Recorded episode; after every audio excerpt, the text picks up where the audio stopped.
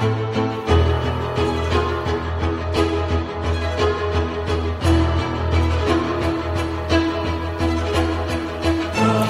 continentes na Rádio Observadores com Bruno Cardoso Reis. Bruno, bom dia. Como tem sido hábito, começamos uh, pela guerra na Ucrânia e esta semana marcada pela alegada morte de Prigozhin, o líder do grupo Wagner. Uma morte que ainda vai gerando dúvidas, mas que de resto já motivou um, ehm, uma mensagem de uh, Vladimir Putin. Что касается этой авиационной катастрофы, Quanto ao desastre do avião, quero em primeiro lugar enviar as minhas mais sinceras condolências à família de todas as vítimas. É sempre uma tragédia. Na verdade, os primeiros dados indicam que sim, se existissem membros do grupo Wagner entre as vítimas, queria destacar que essas pessoas deram um contributo significativo no combate ao regime neonazi da Ucrânia. Nunca vamos esquecer isso. Мы об этом помним, знаем и не забудем. Bruno, que impacto é que o grupo Wagner está a ter uh, no conflito e de que forma é que estes últimos acontecimentos podem influenciar a guerra? Eh, olá, bom dia. Bem, eh, eu acho que nestas declarações, claro, Prigozhin mereceu aqui um elogio bastante, digamos, envenenado, como sobretudo um empresário de talento, mas que tinha cometido muitos erros mas pelo menos Putin reconheceu isso em relação ao grupo Wagner e eu acho que isso é significativo e também é verdade, ou seja, eh, nos últimos meses eh, a única eh, a única vitória que a Rússia pôde apresentar foi realmente um resultado, sobretudo, da, das ações do grupo Wagner em Bakhmut. É verdade que foi uma vitória um pouco pírrica, mas este enorme sacrifício do grupo Wagner, eh, há estimativas que apontam para dezenas de milhares de mortos entre os, entre os mercenários do grupo Wagner, eh, realmente permitiram à Rússia, por um lado, apresentar essa vitória simbólica e também permitiram à Rússia ganhar algum tempo para uh, ir construindo todos aqueles sistemas defensivos, uh, trincheiras, barreiras contra carros, etc., que uh, dificultaram muito mais depois a ofensiva ucraniana quando ela começou a concretizar-se a partir de junho. E, e, portanto, o Grupo Wagner teve aqui um protagonismo muito importante. É verdade que o Grupo Wagner já não estava na linha da frente. Eh, é verdade também que se foram acumulando tensões, como nós fomos vendo, entre o Grupo Wagner e as forças regulares e, sobretudo, a, digamos, a burocracia do Ministério da Defesa, ao ponto de depois ter havido aquela tentativa de golpe há dois meses atrás. Portanto, o Grupo Wagner já, digamos assim, não era um fator na linha da frente, no imediato, no, no conflito. Um, agora, isso não quer dizer que, uh, uh, digamos, a saída do grupo Wagner uh, e, eventualmente, o, o, desfazer do grupo Wagner ou a sua reconstituição noutros termos não coloque problemas à Rússia. Pelo menos em três dimensões. Uma, duas que têm a ver mais diretamente com a guerra e uma que tem a ver, digamos, mais com a dimensão mais, mais estratégica, mais política do conflito. em termos da guerra, há, há dois, dois aspectos importantes em que o grupo Wagner fazia a diferença. Um era na questão do recrutamento. Eh, este é um conflito que se tem prolongado, eh, que, eh, em que a Rússia está muito longe de atingir os seus objetivos mais ambiciosos e tem tido dificuldades, de facto, em mobilizar tropas suficientes em ter capacidade de atração de voluntários. E o Grupo Wagner tinha aí alguma capacidade de resposta.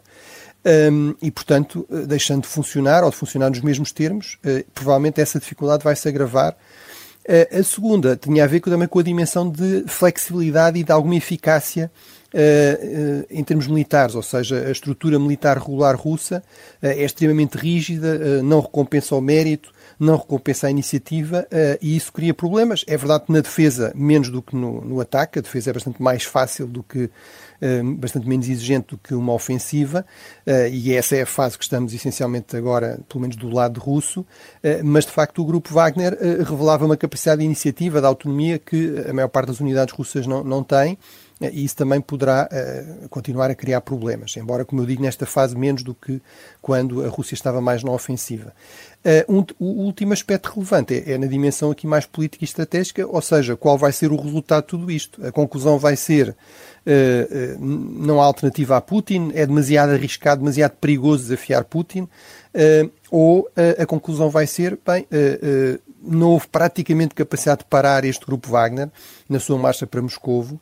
Uh, Putin foi forçado a chegar aqui a um compromisso quase a qualquer preço uh, com, com Prigozhin uh, para parar, digamos, essa marcha sobre Moscovo e, portanto, isso significa que o, o Kremlin, o regime é, é, está vulnerável e que, se calhar, outros podem voltar a tentar a mesma coisa e, e tentar afastar Putin. Portanto, veremos se, se, se a conclusão de tudo isto será eh, mais a primeira, ou seja, no fundo um reforço do, eh, do poder autoritário de Putin, ou será mais a segunda, ou seja, se teremos eh, mais casos de desafios ao poder de, de, Putin e eventualmente mais, mais golpes. Esta semana o Presidente da República esteve de visita a Kiev. Entre várias iniciativas participou na cimeira da plataforma da Crimeia, que defende a jurisdição ucraniana sobre a região. Que importância é que tem esta plataforma, Bruno? Bem, é, é uma plataforma importante e, e, e, também o seu, o, seu, o seu sucesso crescente, vamos dizer assim, eh, também eh, é, é, um sinal importante. Ou seja, basicamente, eh, o objetivo da, da, plataforma da Crimeia era a Ucrânia conseguir mobilizar apoios diplomáticos para a sua posição de que a Crimeia é ucraniana. A partir disso não devia colocar grandes problemas, porque realmente, embora a Rússia tenha anexado a Crimeia logo no início da, da sua agressão à Ucrânia em 2014, isso basicamente não foi reconhecido por praticamente nenhum país, nem a China, nem a Índia, nem a África do Sul reconhecem essa anexação. Mas a verdade também é que muitas vezes preferem aqui uma posição um pouco equívoca, não é? Dizer que se tem de discutir essa questão. Eh, e, portanto, eh, o, apoio de muitos países, e sobretudo muitos países europeus, que no início muitos deles também tinham aqui uma posição de alguma descrição, no mínimo, em relação a este tema, eh, em privado, muitas vezes, os líderes europeus davam a impressão de achar que podia-se negociar isto, uh, que no fundo se podia procurar aqui algum compromisso com a Rússia. Uh, cada vez é mais evidente que essa página foi virada, ou seja, realmente, pelo menos ao nível da Europa, e do Ocidente mais alargado, é muito claro neste momento que não há grande apoio a esta ideia de, digamos, um apaziguamento da Rússia, a procura de negociações e eventualmente pôr-se a hipótese de trocar território pela paz. E basicamente isso resulta do facto de se ter percebido que esses esforços desde 2014 o que fizeram foi uh, encorajar, no fundo, a Rússia a fazer a, a novas agressões contra a Ucrânia, no fundo, à invasão uh, de fevereiro de uh, 2022. E, portanto, desse ponto de vista, realmente é uma iniciativa importante. É importante o apoio crescente destes países do Ocidente alargado. Eh, e desse ponto de vista, acho que eh, foi feliz na, na, na opção do, do, Presidente Marcelo realmente fazer coincidir a visita com, com a realização desta plataforma. Acho que isso foi apreciado pelos ucranianos, esse apoio político eh, visível e presencial. A par, obviamente, também da coincidência com o Dia da Independência, que permitiu ao, ao Presidente português também ter uma bastante visibilidade, uh, fazer um discurso até uh, algumas, algumas frases em ucraniano, que também uh, foi realmente uma opção bastante hábil e que é sempre muito apreciado, não é? e, e, portanto, acho que, desse ponto de vista, também a diplomacia portuguesa esteve bem. Basta ver que nas imagens que, enfim, que circularam a nível global, eh, por exemplo, o, o, a pessoa que estava logo ao lado de Zelensky era precisamente o Presidente de Portugal, a par do Presidente da Lituânia, que estava, digamos, do outro lado, mas, mas portanto, acho que desse ponto de vista uh, foi importante para a Ucrânia e também foi, foi uma boa opção da, da diplomacia portuguesa. Bruno, também esta semana os uh, BRICS, os países com economias emergentes, reuniram com Vladimir Putin a intervir à, à distância. Uh, o grupo decidiu alargar-se de 5 para 11 Estados-membros. Que implicações é que este alargamento tem?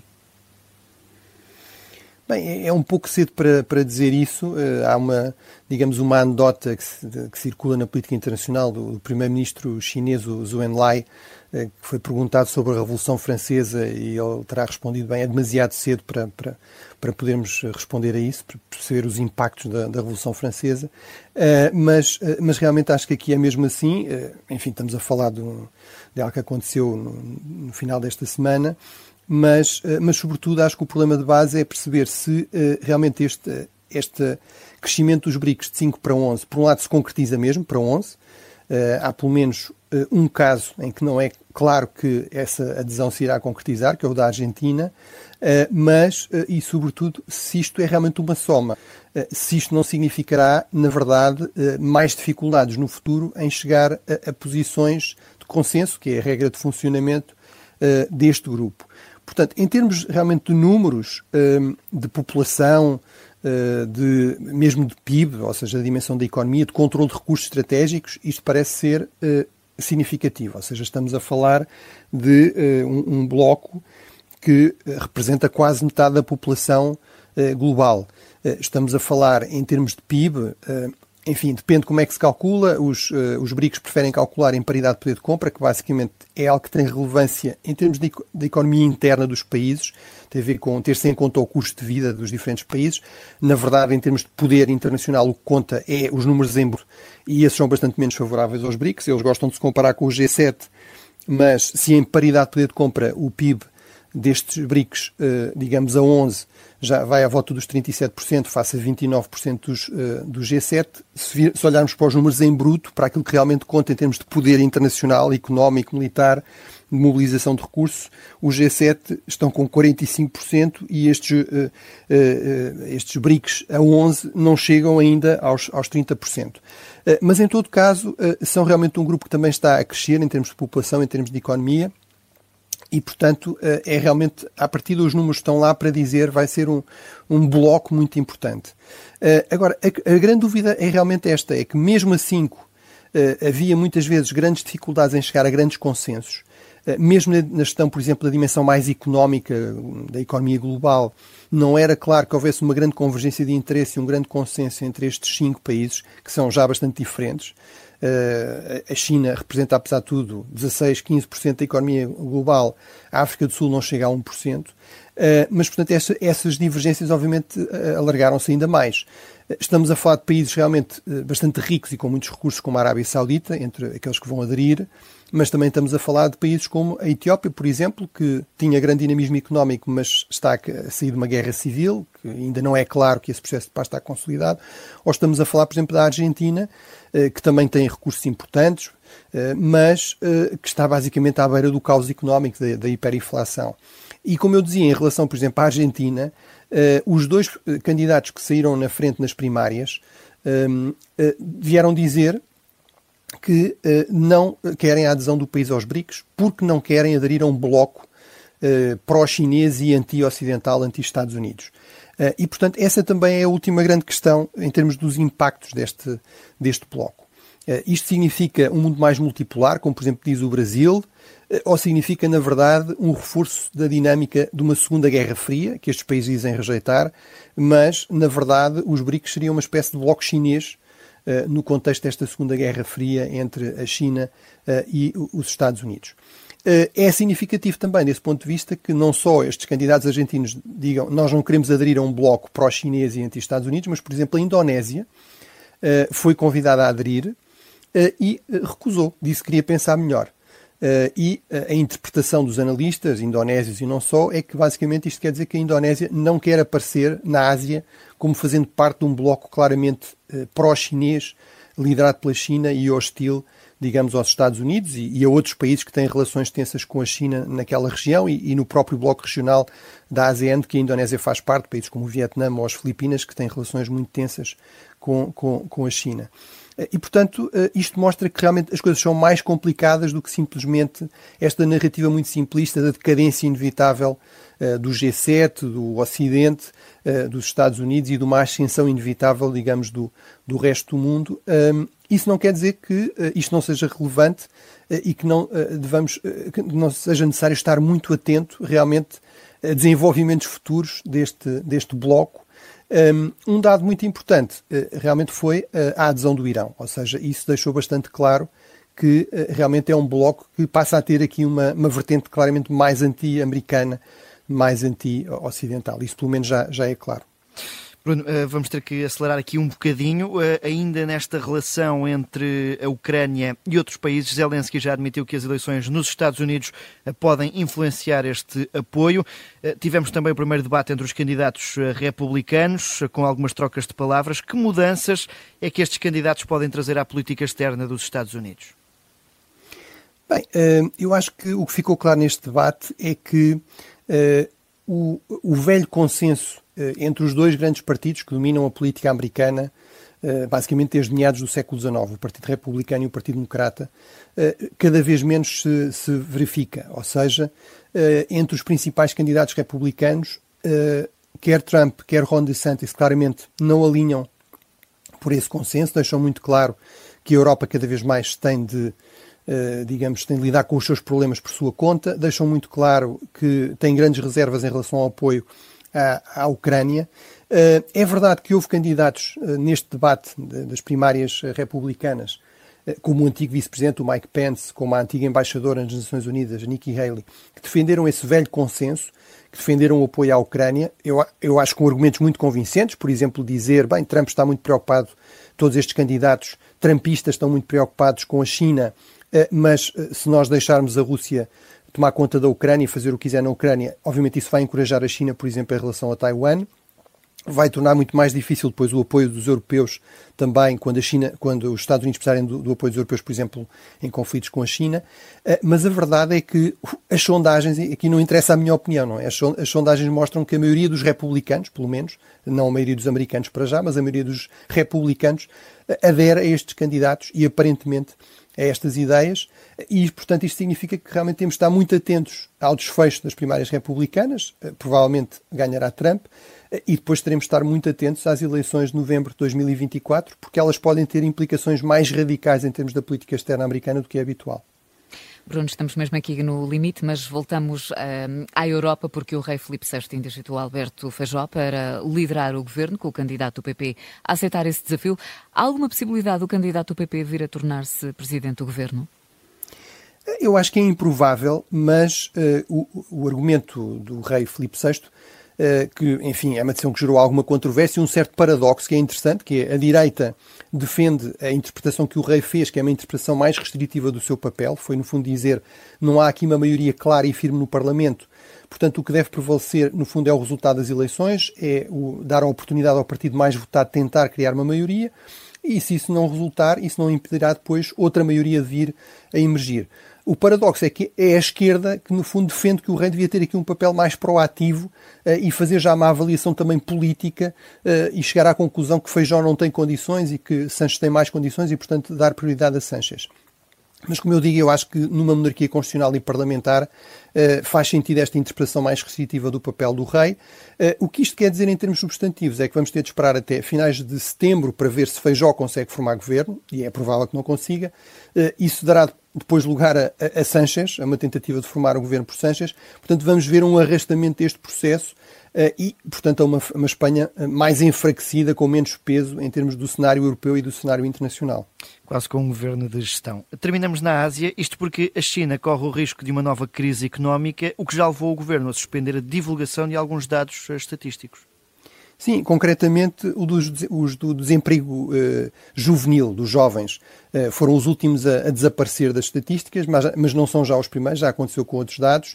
Uh, isso tem gerado muitas queixas dos investidores internacionais, das empresas de análise de dados económicos, e realmente, por um lado, é revelador dos receios do regime chinês. Realmente, o pós-Covid não está a ser aquele recuperar do dinamismo económico habitual na China. É especialmente preocupante estes números do, do desemprego juvenil, atingiram 21%, um, um, recorde histórico em junho. Em julho já não saíram mais dados. Obviamente, nós sabemos que muitas vezes é uma juventude insatisfeita que leva a uma dinâmica, digamos, de desafio a, a regimes autoritários. Mas, independentemente disso, a China tem hoje um, um peso enorme na economia mundial, portanto, é muito mau não haver dados de qualidade fiáveis sobre a economia chinesa e também é uma ameaça às ambições chinesas, por exemplo, liderança económica a nível global, do yuan poder afirmar-se como uma alternativa ao dólar. Isso exigiria aqui um nível de transparência e de escrutínio que existe nos Estados Unidos e que cada vez menos existe na China. Bruno, ficamos esta uh, semana por aqui, mais uma edição dos Cinco Continentes, que está de regresso no próximo sábado. Bom fim de semana, Bruno. Bom fim de semana, obrigado.